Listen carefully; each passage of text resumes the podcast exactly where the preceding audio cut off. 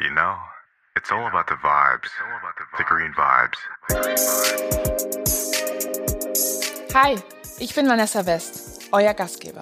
Und das ist der Green Vibes Podcast.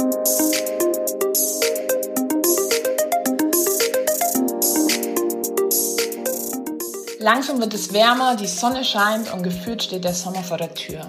Dadurch wird ein Thema immer präsenter in meinem Freundeskreis und das Thema nennt sich Sport. Wer Sport macht, der achtet auf sich und seinen Körper, der trainiert meistens regelmäßig, am besten eigentlich noch an der frischen Luft und er ernährt sich ziemlich gut. Es klingt alles super soweit. Es ist nur interessant, dass wir eine Sache meistens vergessen. Auf die meine heutigen Podcast-Gäste, die Freundin Anna und Sophie, aufmerksam gemacht haben. Auf was machen wir Sport? Auf Sportmatten. Sportmatten bestehen zum größten Teil aus gesundheitsbedenklichen Materialien wie giftigen Kunststoffen oder gar krebserregende Stoffe, die weder uns noch der lieben Umwelt gut tun und so gar nicht zu unserem Wellbeing beitragen.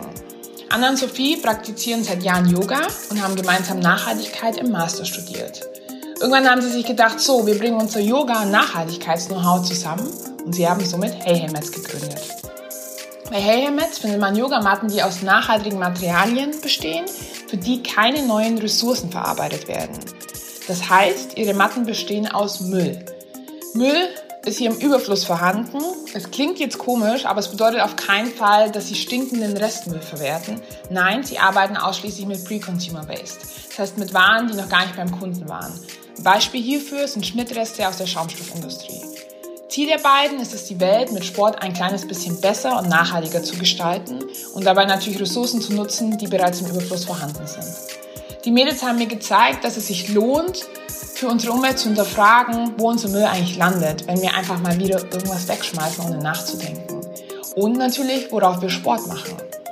Ich habe mir die Fragen gestellt, wie passen Sportmatten und Nachhaltigkeit denn zusammen? Und wie wähle ich eine nachhaltige Sportmatte überhaupt aus? Anna und Sophie haben mir tolle Tipps und Insights verraten, die sie durch ihre Arbeit erfahren haben. Mehr Infos zu Hey Hey Mats findet ihr auf ihrem Instagram-Account und Blog, den ich in den Show Notes verlinke. Freut euch auf ein interessantes Gespräch. Viel Spaß mit Anna und Sophie. Jeder hat sie und jeder kennt sie. Ich lag heute Morgen schon mit meinem Gesicht darauf, habe ein bisschen drauf geschwitzt und mich darauf gewälzt. Ich rede von der Yogamatte, die Sportmatte, die Pilatesmatte, die Gymnastikmatte. Ich habe mir heute zwei Yogis eingeladen, Anna und Sophie, die uns berichten werden, auf was man achten sollte, wenn man eine Fitnessmatte auswählt und den nachhaltigen Aspekt nicht vernachlässigen möchte. Hallo Anna und Sophie.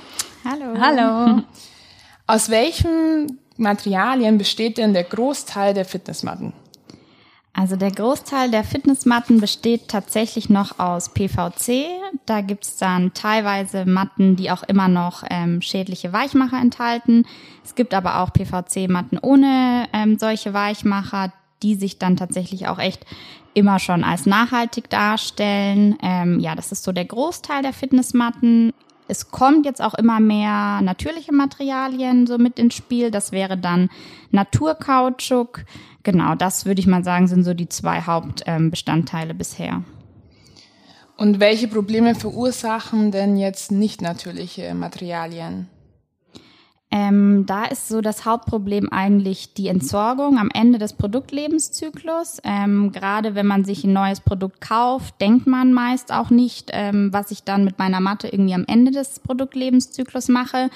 Und da ist es halt leider so, dass ähm, die meisten PVC-Matten aus ähm, ganz verschiedenen Materialien, aus Mischungen bestehen, so dass man die am Ende des Produktlebenszyklus ähm, nicht sortenrein trennen kann und nicht recyceln kann.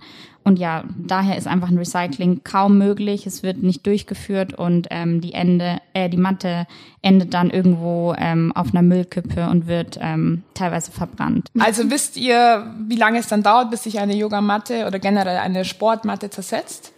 Also eine Matte aus PVC versetzt, zersetzt sich in der Natur gar nicht, um die wirklich zu entsorgen und ähm, ja, nicht mehr existent zu machen, müsste man sie verbrennen. Das Einzige, was mit der passiert, ist, dass die sich so aufbröselt und dann ja in kleinere Teilchen. Und die kleineren Teilchen landen dann wieder in der genau. Umwelt, im Meer. Mikroplastik genau. bleibt auf jeden Fall da. Okay. Wann habt ihr denn angefangen, euch mit dem Thema zu beschäftigen? Ähm, also wir zwei haben zusammen in Schweden unseren Master gemacht, unseren Master in Nachhaltigkeitsmanagement. Das heißt, waren schon interessiert an so nachhaltigen Themen, aber haben in Schweden auch noch nicht über unsere Yogamatte nachgedacht. Bis zu einem Tag, wo wir zu zweit in einer Kunstausstellung waren, ähm, in der Nähe von Göteborg und dort ähm, haben wir eine Kunstausstellung besucht, die ging über nachhaltige Themen und so Themen wie Global Warming und alles auf eine künstlerische Art und Weise eben cool dargestellt. Und ein Kunstwerk hat uns besonders beeindruckt. Das war von einer türkischen Künstlerin, Pina Yoldas. Die hat darauf aufmerksam gemacht, dass Yogis vor allem oft ja schon achtsamen Lebensstil führen, aber nicht bis zu ihrer Plastikmatte denken. Da haben Sophie und ich uns total ertappt gefühlt, weil wir eben dachten, oh, wir machen doch schon so viel, aber es gibt eben unsere Yogamatte und die war damals auch noch aus Plastik und ähm, ja, wir hatten bis zu dem Zeitpunkt noch gar nicht darüber nachgedacht, dass man da auch nachhaltiger agieren kann. Aber es wird auch nie kommuniziert. Also ich finde, man achtet drauf, was macht man mit seinem Geist, wie oft macht man Sport, was nimmt man zu sich. Ja. Aber es sagt einem nie jemand, okay, wenn, ich, wenn du jetzt dein Gesicht darauf legst, dann liegst du vielleicht auf Plastik oder anderen krebserregenden Stoffen. Ja. Genau, ja. Und das war auch echt so, dass wir, also wir haben uns halt super ertappt gefühlt und ähm, haben dann ja so an unserer Idee angefangen zu arbeiten und haben dann ja auch mit ganz vielen verschiedenen Leuten gesprochen, mit Yogis gesprochen und wirklich eigentlich wirklich kein einziger hat auf die Frage so geantwortet, ja, ich habe mir da schon drüber Gedanken mhm. gemacht, sondern jeder meinte, oh, stimmt, habe ich mir noch nie drüber Gedanken gemacht. Ja. Also das Thema ist einfach echt so bei den ja, Yogis auch noch nicht richtig angekommen und wir versuchen das jetzt quasi so ein bisschen rauszutragen. Ein bisschen aufzuklären. Ja.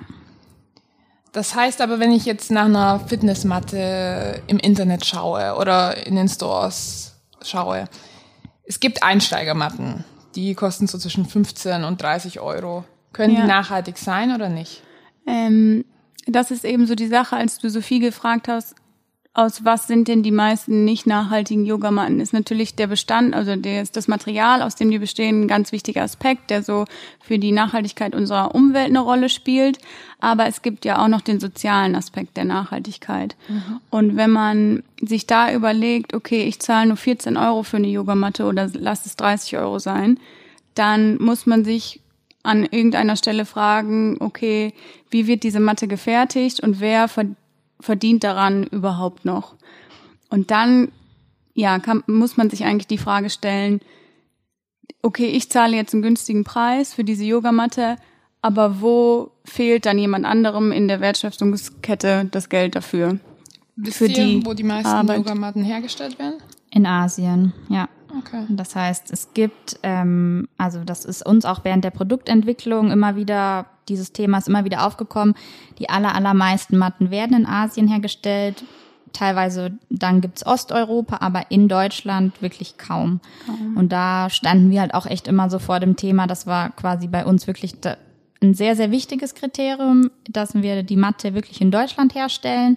Wie Anna meinte, wegen dem sozialen Aspekt, aber auch wegen ja dem ökologischen Fußabdruck. Wenn die Matte in Asien produziert wird, muss sie erstmal wieder hierher kommen. Und das heißt, für uns war immer dieses in Deutschland hergestellt sehr, sehr wichtig. Und ähm, da haben wir dann quasi auch echt günstigere Angebotsmöglichkeiten abgelehnt haben diesen ökonomischen Aspekt da ein bisschen zur Seite gelegt und haben gesagt, nee, uns ist die ähm, soziale Seite und die ökologische Seite wichtiger und sind dann in Deutschland geblieben. Was meint ihr denn dann, wie viel sollte eine Matte ungefähr kosten? Also unsere Yogamatte kostet ähm, 129 Euro. Ähm, viele Menschen sagen da auf jeden Fall auch am Anfang, oh, das ist aber viel Geld. Auch wir finden das 129 Euro viel Geld ist, gerade wenn man ähm, studiert, selbstständig ist, ähm, dann ist das auf jeden Fall viel Geld. Aber wenn man schaut, wo die Matte hergestellt wird in Deutschland, ähm, was für Materialien drin sind, ähm, was für was für einen weiteren Mehrwert geschaffen wird, beispielsweise, dass wir soziale Initiativen unterstützen, dann ist 129 Euro quasi völlig gerechtfertigt. Und wir können diese ganzen billigen Produkte, billigen Yogamatten quasi gar nicht mehr sehen. Also wir würden auch sagen, eine Yogamatte für 30 Euro ist nicht nachhaltig mhm. und muss mindestens, ja, über 80 Euro, sage ich mal, liegen, um einfach alle Aspekte zu bedienen, weil wie Anna auch schon meinte, nur der ökologische Aspekt reicht ja auch nicht, sondern man muss da wirklich auf viele Sachen achten.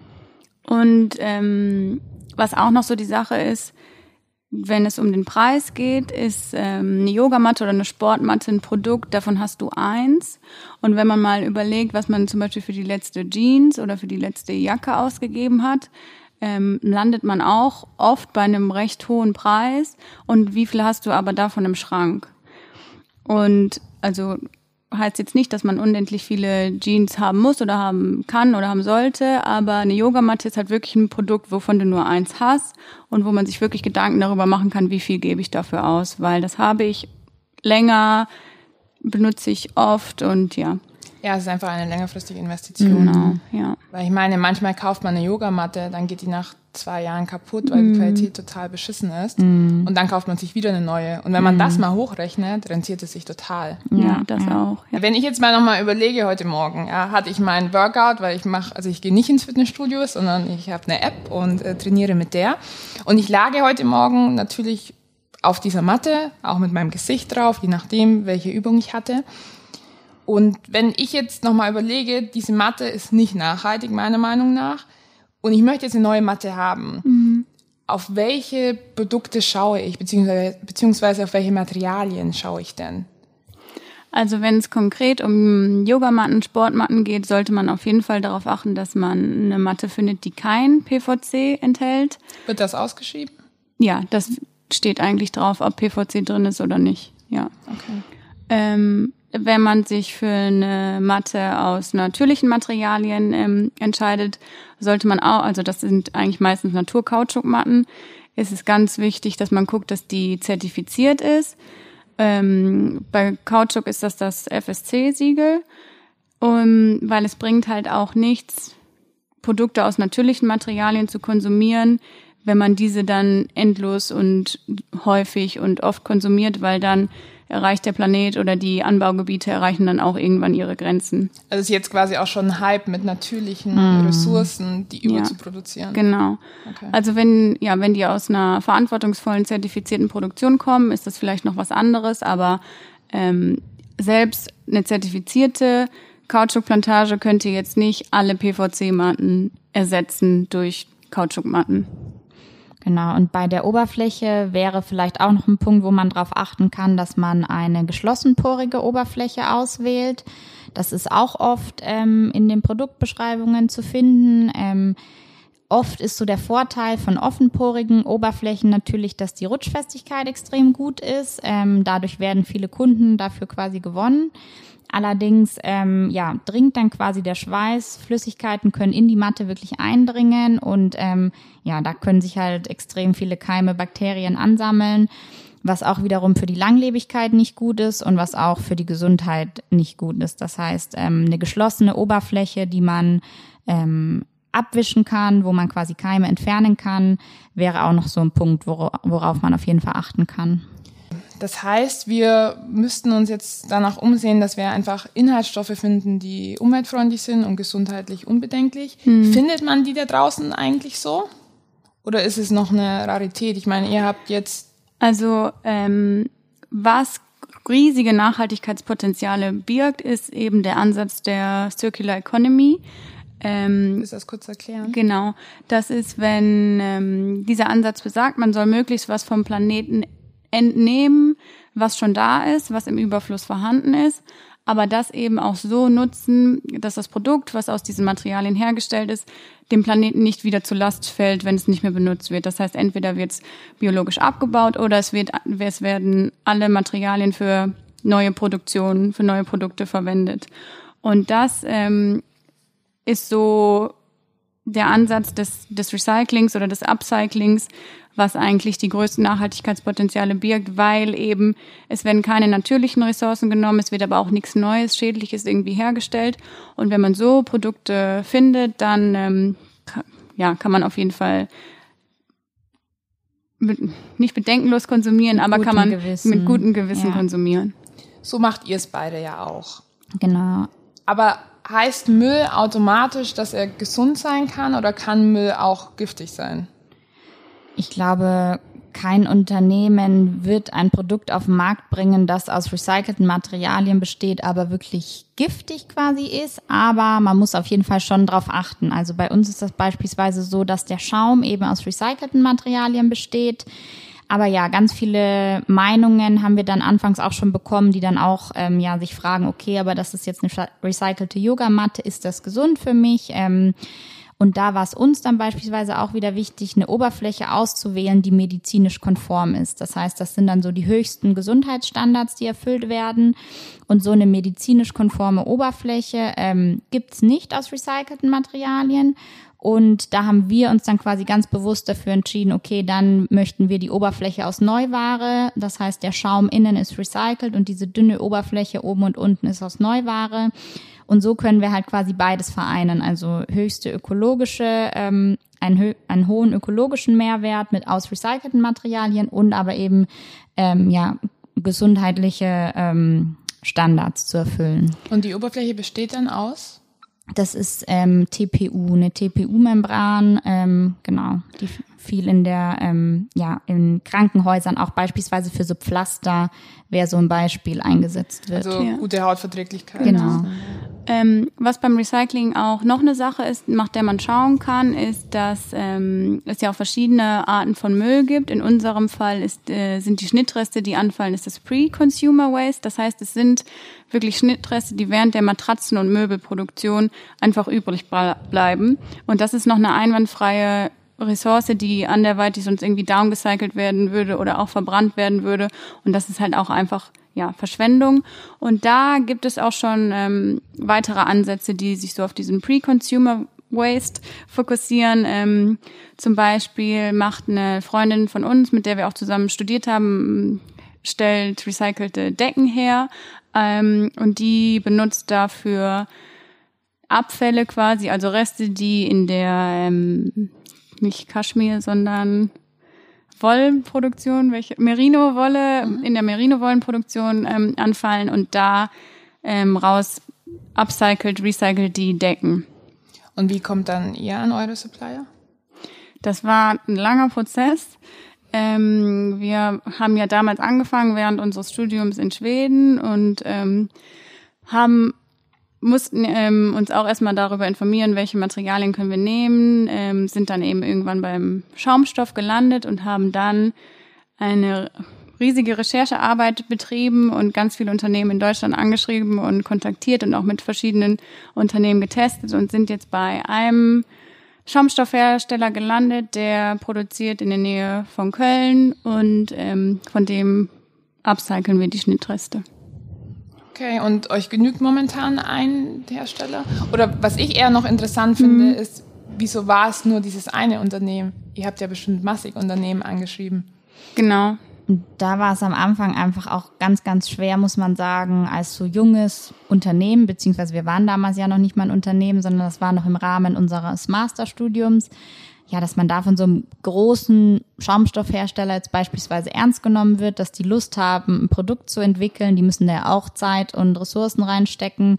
Und da war halt dieses Unternehmen sehr offen, hatte ähm, Lust auf das Projekt und hat uns quasi auch, ja, hat uns ernst genommen und hat uns da quasi unterstützt. Das heißt, bisher ähm, ja, arbeiten wir mit diesem einen Hersteller zusammen. Da gibt es auch genug Ressourcen bisher. Also bis man da quasi ein zweites Unternehmen braucht, wird das auf jeden Fall noch dauern. Aber auch dann wäre beispielsweise auch wieder genug ähm, ja. Ressourcen da. Das heißt, das ist ja auch so das Schöne bei unserem, unserem Material. Wir werden nie an den Punkt stößen, wo es muss man auch vielleicht sagen, leider, wo es das nicht mehr gibt, weil diese Reste fallen einfach in extremen Mengen an. Die Menschen konsumieren ja weiter. Genau, genau. und ähm, da ist das halt super schön, einfach aus so ja Resten oder Müll irgendwie nochmal was Sinnvolles zu machen und mhm. diesen Resten einfach so ein zweites Produktleben in Form von unserer Yogamatte zu geben. Ja, wir hatten jetzt auch tatsächlich, seitdem wir so ein bisschen bekannter geworden sind, auch schon Anfragen von anderen Schaumstoffherstellern. Ja, cool. ja könnt, hier, bis jetzt werden unsere Reste verbrannt, könnt ihr nicht auch damit was machen. Das heißt, ja, sobald der Bedarf steigen würde, ja. ja, würden wir das ausweiten. Und wisst ihr, was der Schaumstoffhersteller vorher gemacht hat mit den Resten? Ähm, teilweise weggeschmissen, teilweise werden die schon weiterverarbeitet, aber oft wird es dann quasi quasi downgecycelt, nennt man das. Also das Produkt, sagen wir mal, der Hersteller hat davor Matratzen draus gemacht und dann recycelt er das und dann wird aber ein minderwertiges Produkt daraus. Das, diesen Vorgang nennt man quasi Downcycling. Und das waren da beispielsweise dann, war das Dämmmaterial, das quasi in die Wände kommt, also ja, oder bei dem Bau von Häusern eingesetzt mhm. wird. Genau, das wurde teilweise auch schon gemacht. Ja, was beim Downcycling auch oft der Fall ist, dass dann eben das Leben dieser Ressource dann endet. Also dann so ja. also im Haus ist es jetzt wahrscheinlich noch etwas langlebiger, aber sobald dann das Haus ähm, abgerissen wird, landet dieses Material dann im Müll und dann meistens auch nicht Sorten rein. Genau, und bei uns ist das halt eben so, dass wir ja auch ähm, unsere Matten wieder recyceln können. Das heißt, wenn dann irgendwann mal die Matte quasi am Ende des Produktlebenszyklus angekommen ist, können wir die Matten wieder zurücknehmen. Wir haben da auch extra quasi ein Rücknahmesystem implementiert, was bedeutet, dass wir in unserer Preiskalkulation den Versand der Matte am Ende auch wieder einberechnet haben. Das heißt, die Leute können uns die Matte dann wirklich kostenfrei wieder zuschicken und ähm, wir recyceln die Matte dann wieder gemeinsam mit dem Schaumstoffunternehmen und können daraus halt wieder neue Produkte machen.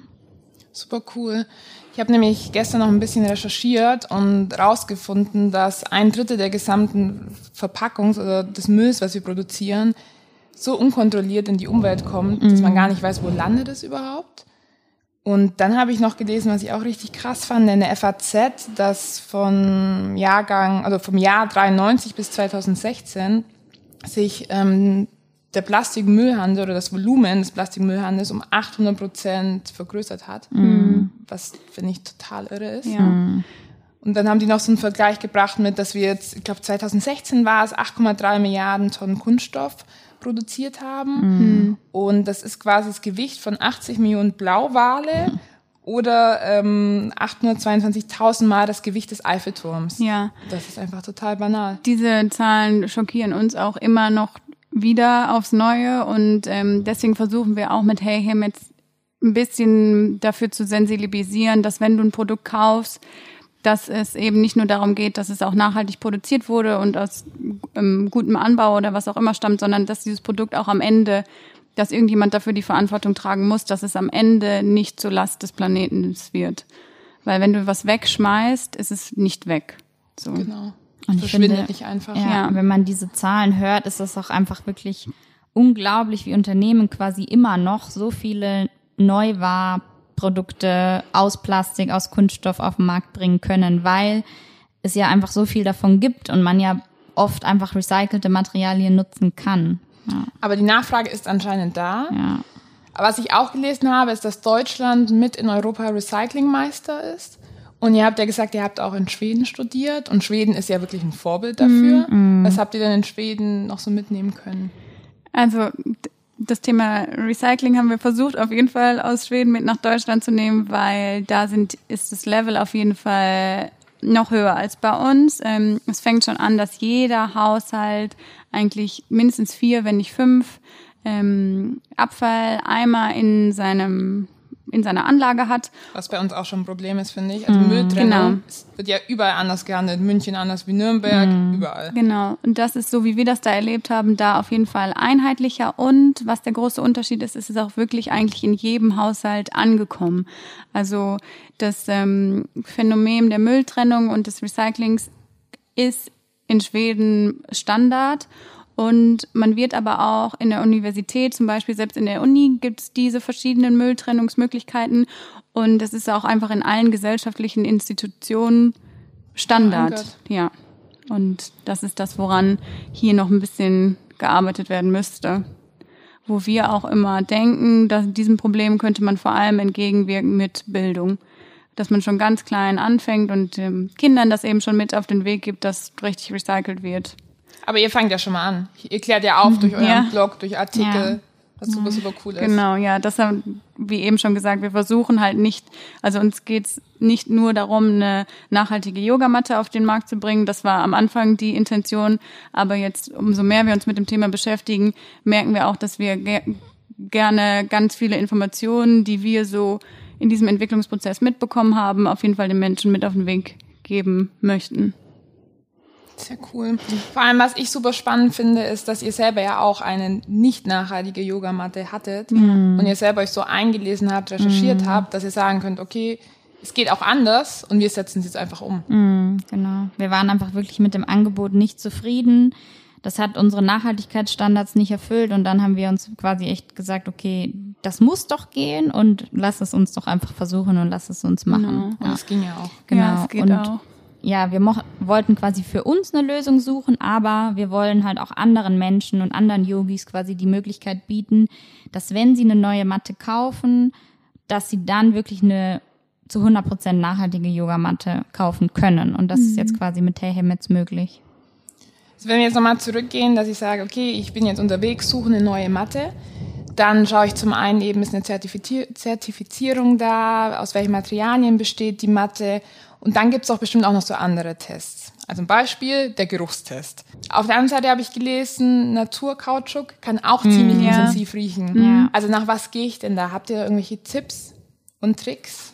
Ganz, ganz schwer. Wirklich ganz, ganz viele Matten riechen so. Wir haben das wieder in unserer Entwicklung auch versucht mit zu integrieren, weil wir auch finden, einfach wenn man irgendwie entspannen soll, tief ein- und ausatmen soll und dann irgendwie diesen Plastik genau Ja. diesen Geruch in der Nase hat, ist das super unangenehm, sodass ja wir sagen können, dass unsere Hairhemmets wirklich überhaupt nicht riechen und wir da auch wirklich von ganz vielen Leuten so ein Feedback bekommen haben, okay, die Matte riecht wirklich gar nicht und ähm, es ist einfach schwer, eine Matte zu finden, die nicht riecht, weil du Ja. auch meintest, das ist nicht nur Plastik, sondern eben auch Naturkautschuk. Oft ja lässt der Geruch schon nach nach einer Zeit. Das heißt, so ja, Naturkautschukmatten muss man vielleicht einfach ein bisschen liegen lassen, mal rauslegen, so ein bisschen ausdampfen lassen. Aber ähm, da ist es wirklich schwer, auch gerade online, sage ich mal, ähm, zu sehen, riecht eine Matte ja oder nein. Ja, total schwierig. Ja. Ja. Aber ganz viele Leute ist auch super interessant, wenn die quasi unsere Matte das erste Mal in der Hand haben oder als wir die Matte anderen Freunden gezeigt haben, haben die auch wirklich genommen und haben erstmal dran gerochen. So, das ist wirklich ja ein sehr wichtiges Kriterium und ähm, ja, Man ist diesen Plastikgeruch auch gewohnt. Also Ja. total banal, Ja. aber Ja. man riecht wirklich Leider. als erstes dran. Und man denkt sich, wow, wenn es jetzt richtig so stinkt, dann setze ich es eben zwei Tage auf den Balkon, danach Ja. geht's wieder. Aber eigentlich bleibt ja, die Chemikalien bleiben ja drin. Ja. ja. Okay, also damit wird's bisschen schwierig. Mhm. Wie sieht's denn aus mit dem Rutschtest? Es gibt ja diesen Test, dass man sich Wasser auf die Hände macht, Mhm. dann quasi einmal so über die Matte drüber rutscht und Ja. hoffentlich nicht ins andere Zimmer rutscht. Ja. Kann eine nachhaltig kreierte Matte, kann die da auch mithalten? Ähm, ja, das ist natürlich auch ein Faktor, den wir in der Produktentwicklung, das war eigentlich der wichtigste Faktor, den wir so mit dabei hatten. Und ähm, das ist so ein bisschen das, was Sophie eben schon gesagt hat, dass ähm, eine geschlossen porige Matte ähm, eventuell nicht mithalten kann mit den offenporigen Matten, aber da ist der Hygienefaktor und die Langlebigkeit ähm, zum einen der Nachhaltigkeit des, der Nachhaltigkeitswillen wichtig, aber eben auch für dich selber, weil du bei einer offenporigen Matte Yoga auf deinem eigenen Schweiß und so weiter machst, der sich über mehrere Sessions darin angesammelt hat. Und was noch so ein bisschen die, so ein, das haben wir jetzt auch festgestellt, es gibt so den Mythos, die rutschfeste Yogamatte. Das Ding, also wir haben unendlich viele Yogamatten auch getestet. Wir haben mit ganz vielen Yogalehrern auch zusammengearbeitet. Kann man sich das vorstellen? Hattet ihr dann im Wohnzimmer 50 Ja, Yogamatten und habt Übungen gemacht ja, den ganzen genau, Tag? wir hatten Freunde da, wir hatten Yogalehrer da. Wir haben das auch gemacht mit dem Wasser und so weiter. Und es, also es gibt einfach keine Oberfläche, die dich zu 100 Prozent hält, wenn du nasse Hände hast. Ja, das, schafft ist einfach physikalisch auch nicht Genau, möglich. das schafft, Ja. das schafft kein Boden, das schafft kein, in- also es schafft einfach nichts.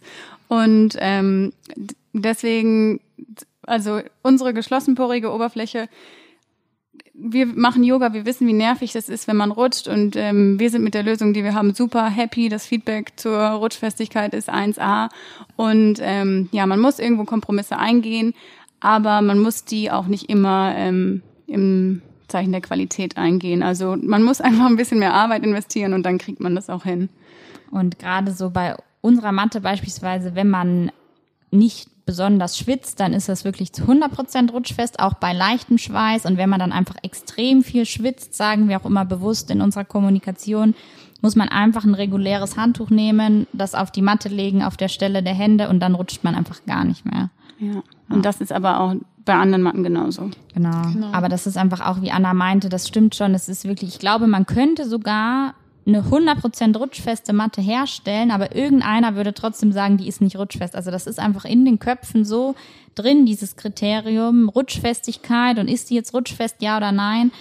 Das so, dass ist echt so, so ein Mythos. Genau, Total. dass Ja, viele das Leute einfach sagen, die ist nicht rutschfest, obwohl sie aber auch gar nicht rutschen vielleicht. Aber das ist einfach so im Kopf irgendwie drin, so dass man sich manchmal sogar einbildet, vielleicht Ja. man würde rutschen, aber eigentlich rutscht man nicht. Und man will auch nicht stecken bleiben. Also das wäre ja das Nächste. Man möchte ja nicht eine Übung machen und Genau. oh, ich komme jetzt nicht mehr weg Ja. wie irgendwie heißer Kleber. Macht ja auch keinen Spaß. Ja, genau. Festkleben sollte man auch nicht. Ja. Nee, das wäre ein bisschen schlecht.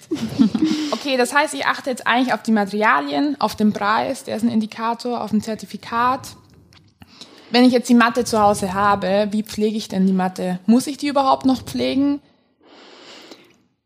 Ja, auf jeden Fall. Also ähm, eine Matte sollte man beispielsweise auf jeden Fall immer abwischen nach der Yoga-Praxis. Das habe ich noch nie gemacht. Sehr gut zu wissen. Ähm, einfach mit einem ganz, ja, minimal feuchten Tuch, Handtuch. Vielleicht, wenn man möchte, kann man beispielsweise auch ein paar ätherische Öle, ähm, wie Eukalyptus oder sowas noch dazu verwenden, ähm, weil die beispielsweise antibakteriell wirken. Und dann am besten einfach ein bisschen liegen lassen, die Matte. Und ähm, dann kann man die ja wieder je nachdem lagern, wie man möchte. Man kann die ähm, liegend lagern, man kann die aufrollen und lagern. Vielleicht noch so ein Tipp wäre beispielsweise die Matte nicht in der direkten Sonne zu lagern. Das ist oft bei Yogamatten auch so ein bisschen, ja, wenn man wirklich sehr, sehr lange was davon haben sollte, sollte man die vielleicht einfach ein bisschen im, ja, nicht in der direkten Sonne auf jeden Fall lagern. Es greift sonst die Materialien an. Genau, die Materialien, ähm, manchmal auch so ein bisschen die Verfärbung, einfach Sonne ist da sehr aggressiv. Ähm, genau. Das wären so die Tipps bezüglich der ähm, Pflege einer Yogamatte. Und bei mir ist es ja jetzt so, ich habe euch ja vorhin schon erzählt, habe heute Morgen Sport gemacht auf einer nicht nachhaltigen Matte. Jetzt habe ich die Matte und möchte jetzt eigentlich auch nicht wegschmeißen und sagen, okay, ich gehe jetzt morgen und hole mir sofort eine andere Matte. Was mache ich denn mit meiner Matte jetzt? Also unserer Meinung nach ist es immer am besten, ein Produkt so lange wie möglich zu nutzen, die, ähm, den Produktlebenszyklus so lang zu verlängern, wie es nur geht.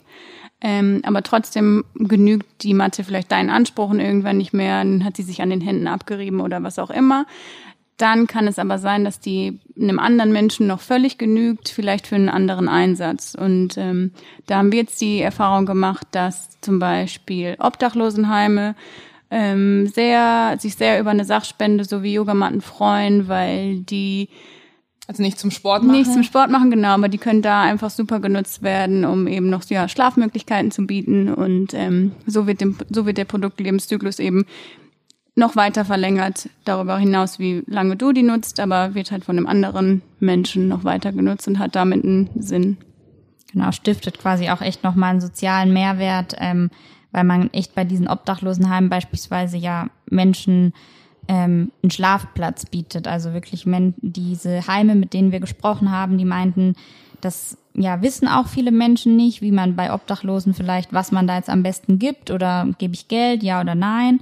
Und da war von denen so beispielsweise ein Feedback, dass gerade Decken und ja Turnmatten, Isomatten, Yogamatten sehr eine sehr sehr hohe Nachfrage haben und die Obdachlosenheime dann tatsächlich, wenn jemand kommt und dort vielleicht isst und dann wieder zurück auf die Straße geht, ja dann wird werden den Menschen wirklich ähm, eine Matte und eine Decke oder ein Schlafsack mitgegeben ähm, und hilft ihnen quasi extrem. Ja, Super schön, ich wusste das nämlich auch nicht. ja, Ja, wir auch nicht. Weil man denkt eher, man spendet Geld. Ja. Also wenn Ja. überhaupt, man, Ja. es ist eigentlich in der Umgebung, man kann direkt hingehen und Ja. kann helfen. Ja, Ja, genau. genau. Das hat halt auch wirklich jede Stadt, ähm, hat irgendwie eine Einrichtung, die sich um Obdachlose kümmert. Und das ist, wenn man kurz googelt, ist das wirklich oft nicht weit weg und super leicht auch da jemanden zu finden, den man anschreiben kann, den man anrufen kann.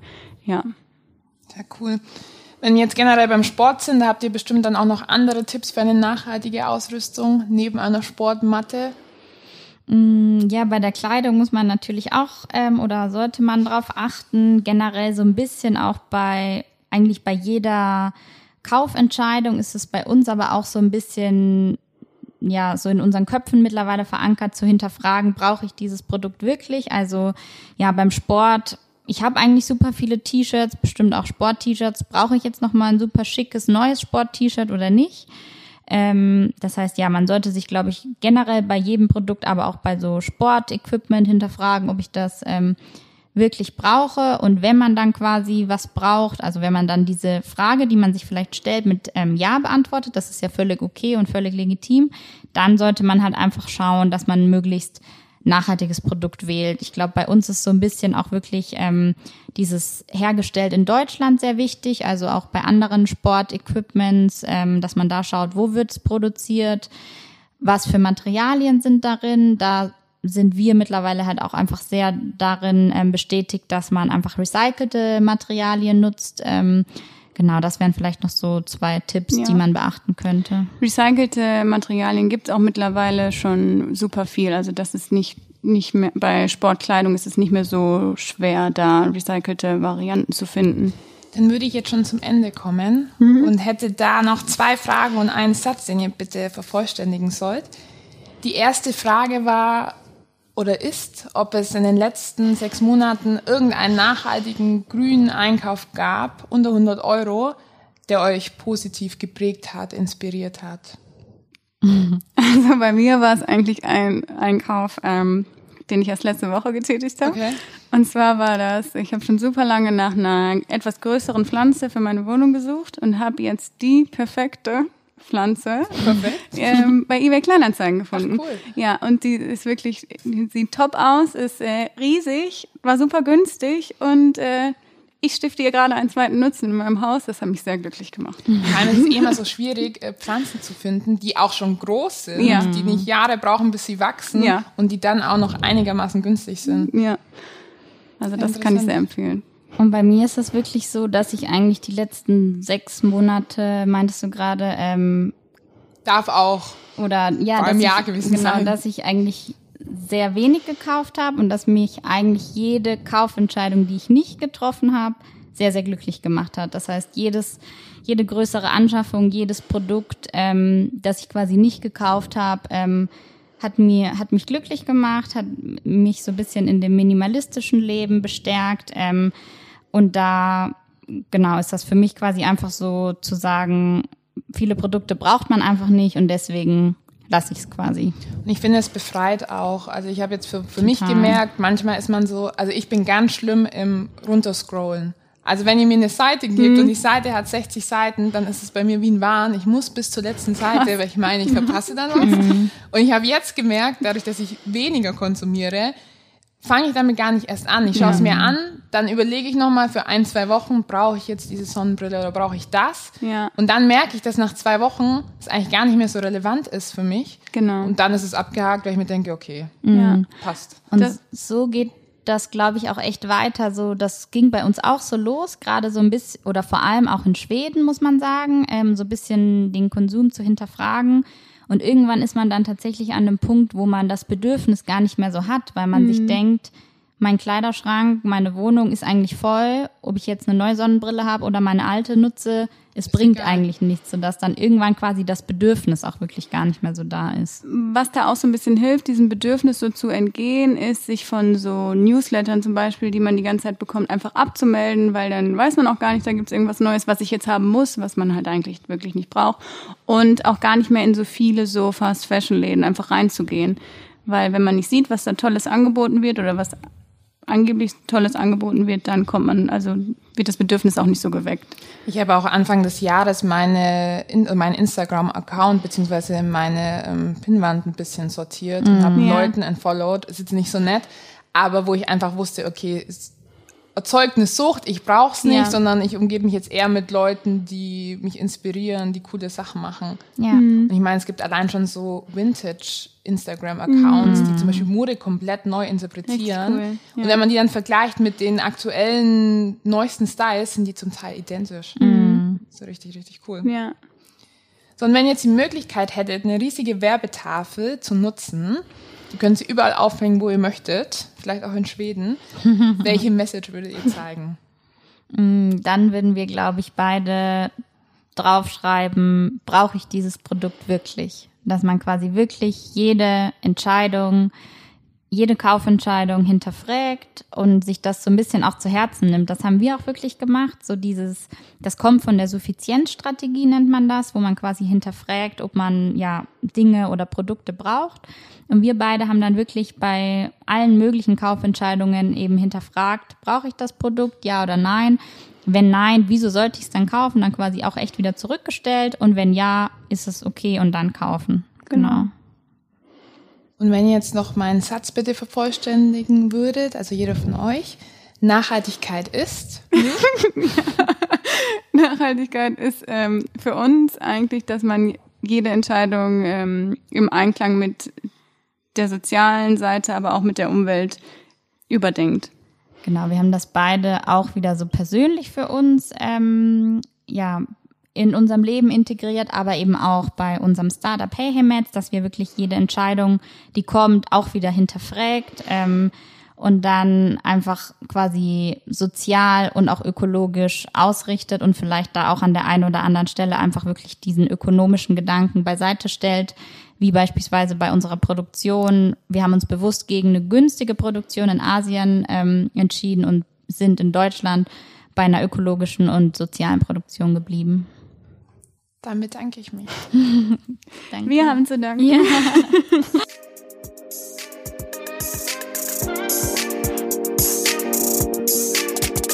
halt, stopp, noch nicht ausschalten. Wenn ihr Lust habt noch auf mehr Insights wie Bilder oder Fakten, dann schaut doch einfach mal auf Instagram vorbei. Ihr findet den Instagram-Account unter Green Vibes, klein und zusammengeschrieben, Podcast. Abonniert mich und schaltet nächsten Donnerstag wieder ein, um mehr Green Vibes in euer Leben zu bekommen.